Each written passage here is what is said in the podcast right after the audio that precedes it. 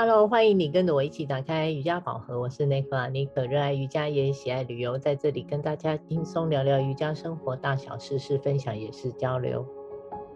我是在上海的黛比，喜欢在垫子上练瑜伽，也享受把瑜伽精神带入到生活里。喜欢我们请按赞留言给五星。嘿、hey，妮可，是台湾疫情是不是缓和了许多啊？对啊，好像自从瑜伽馆可以脱口罩练习以后，我看到好多朋友都不停的在出游玩耍，很像是那种俗称的报复性旅游。哎，景点到处都人山人海的，是不是这样？嗯，因为我们有五倍券嘛，而且我们有 很多什么国旅券啊、农游券啊，什么券的很多啊。哦，难怪。倒是我记得，在今年疫情之前啊，你有说过要我们期待一下你的瑜伽旅游，但这个主题好久都没有再聊起。那你最近是一直有想要推广，除了台北近郊白石之外，也打算有一些其他的行程推出哦。我一听到你开始安排的时间去踩点，也觉得很期待，想听你多分享一些。我们是不是今天就来聊聊这一趟踩点之行，你有什么收获呢？好啊，这个是安排了很久了，算是拖了好久好久，也是疫情的关系哦。但是我从来也没有忘记过推广瑜伽旅游这件事情，因为它是我的初衷。是的，这个期间呢，有很多的因素让我迟迟无法出走 去踩点。啊，像我们一路上今年来我做的一些分享，像是我透过影像啊录制户外瑜伽的影片啊，也或是透过声音啊，我们的 podcast，还有后来做的文字，像是部落格，也透过其他网络的平台开始分享哦。在疫情趋缓之后啊，我有去跟中石旺旺讲堂推广了一堂关于。跟瑜伽旅游相关的一个讲座，在那一次的分享里面哦，因为我要准备一些资料嘛，我就发现了我自己有一些可以修正的方向。我在想，瑜伽旅游的画面哦，应该是可以更旅游化，更有私密感，它的质量更好，也应该更有主题性的一种特色哦。再加上我自己瑜伽的风格哦。像这些发现，就让我自己很兴奋。嗯，原来如此，也难怪迟迟没有看到你推出其他的行程。嗯，我想可以了解你想传达的。毕竟瑜伽旅游在做的同类也不少，还是要维持高质感，也符合你个人特色，会带给参与感更与众不同的感受哦。那在我们前面一点内容，你也分享过很多了。那这次。快点跟我们分享一下去了哪里踩点啊？哦，对哈、哦，那个 敲碗，对，敲碗这很重要。对，我这次挑选的地点呢是在南投一个地方叫做五界，主要是啊、哦嗯，我想带大家走远一点，时间上能更充裕一点的一趟旅游。走的是两天一夜的行程，能过夜，让有兴趣放松的朋友一起去玩乐，也一起上瑜伽。也一起吃美食、看美景，我相信那是一种很度假风情的感受哦。真的也不用去想说有没有练习的经验呐，也不用去想太多是怎么样的程度才可以来。我想是透过像这样的，算是一种新的旅游形态吧。你可以了解瑜伽，你也可以认识朋友，也可以一起玩乐放松，不用去想太多。哦，会不会好不好？会不会怕？适不适合你这一类的问题？这样。对耶，听你之前的分享，学生大多都还算是初学或是离开瑜伽一段时间再回来的同学。那我相信你一定很有教学上的特色，大家才会很放心的跟着你练。我也好奇，在景色啊，跟之前白石农场是类似的感觉吗？还是很不一样呢？哦。你倒是很会切入主题哦，嗯，这一次的旅游主题啊是户外大自然的景色，像台湾啊高山湖泊景色都是很迷人嘛。这一次去踩点，我自己的心态就很不一样。我记得在当初找到白石这个地方哦，我并没有教学的经验，我可以说是从零开始。但现在我的教学持续的推广，有些学生呢、啊，甚至会主动问我一些跟旅游相关的细节，也会想跟着我一起去旅游啊。因此啊，嗯、我想的是，呃，尼可瑜伽旅游是一趟旅行。那在这样的旅行当中啊，因为有我的带领，也更能显现出瑜伽生活的风格与特色啊。我不晓得你知不知道，我是一位线上的台湾导游，你知道吗？对耶，很厉害耶，因为。应该比较少瑜伽旅游的老师啊，又同时兼具着瑜伽师资证书，又同时有导游领队证照，这两个并行的，所以这个真的是蛮有趣的特色。我倒想了解一下，妮可你怎么那么多才多艺，考了这么多证照？没有，跟你以前的工作一点关系也没有，是说？哦，这本来就是在我规划里面啊，我觉得能把它这些东西融入在一起很酷，不是吗？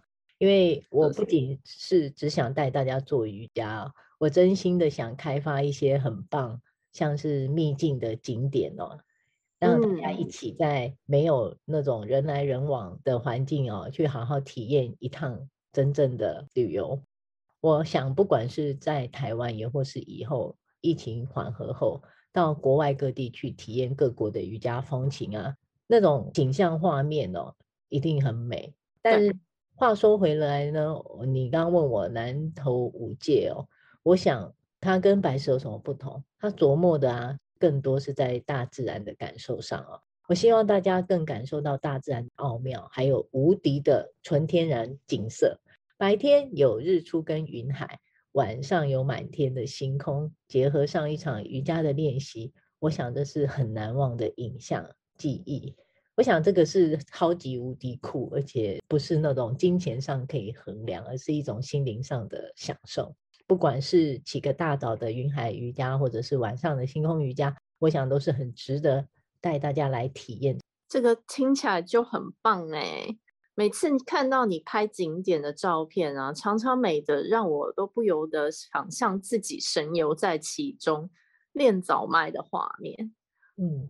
包含你之前在帆船上练瑜伽的那一系列也很吸引我，虽然我不知道这个有没有成团，毕竟 现在疫情当前，上海、台北就算距离不是很远，来回都要隔离十四加七，回家一趟真的很不容易耶。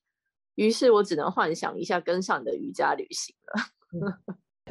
另外，在新景点上有哪些美食跟活动的特色？这些的确都相当有特色哦。你刚刚讲到帆船，的确啦，行程还没有包装好。我在想，如果是因为疫情啊，能开着帆船到各个地方也不错啊。像我可能也可以从台湾开到上海去找你，会不会太远了一点？有点，好啦，我做做白日梦也蛮开心的啦。这样我们就不用隔离啊，你直接上船好了。对，好了。话说回来，我这次推出的旅游行程，我刚刚也特别提到过，在这个地方主题哦，就是云海加瑜伽。嗯嗯，我想带给大家很纯粹，还有那种很安静的感觉哦，完完全全的放松自己，看看大自然的美景，跟自己身体的练习跟对话。当然还有别的行程啊，像是我特别挑选的，它是茶园嘛，也就是会安排一场品茶会。体验在茶园的四季茶道啊，嗯、也会有一趟秘境探索，深入在地的真正的秘境哦，只有在地人知道的，不用担心人挤人的菜市场行程。嗯、那你也知道啊，要做像类似像这样的包装啊，在实际操作上就会面临到一些问题。对，像是住宿跟餐食的安排，就是让我陷入了苦思当中，也必须做出选择。嗯后来我想，因为每个人的生活习惯不同啊，我也开始规划，可能会开出两种完全不同的住宿包装行程。第一个住宿啊，就是以搭帐篷，你要不要去搭帐篷呢？搭帐篷倒是可以耶。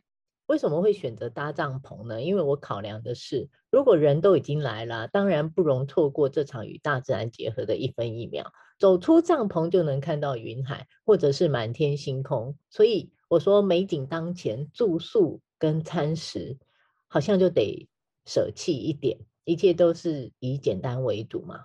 平常大家都在市区或者是出游的行程里，美景美食多的不得了。那我想我的这一趟旅游呢，就让一切更简单化。只是很害怕，缺点就是怕盥洗的问题啊，还有天气太冷，大家不敢睡在帐篷里之类的。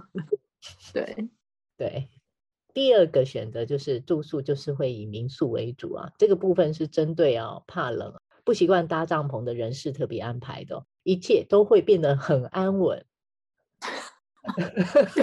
有两个选择很好，对，也 比较不用动手做。但是这些地点又离看云海就是有一点距离啊，所以我目前还在做最后的确认当中呢。